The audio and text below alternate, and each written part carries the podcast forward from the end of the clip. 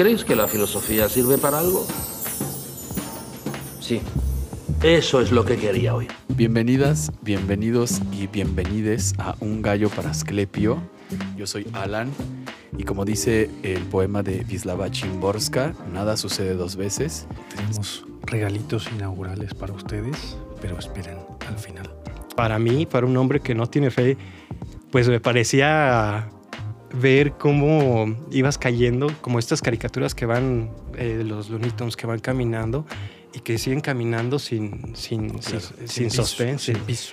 Y que hasta, es hasta que se dan cuenta de que no tienen piso que vas cayendo. ¿no? Lo tenemos por el loco, pero tan loco ha sido el Diógenes que seguimos contando sus glorias. ¿De qué sirve matar a Dios si sigue sintiendo culpa cristiana? Hoy, en Un Gallo para Asclepio, hablaremos de filosofía y la primera vez.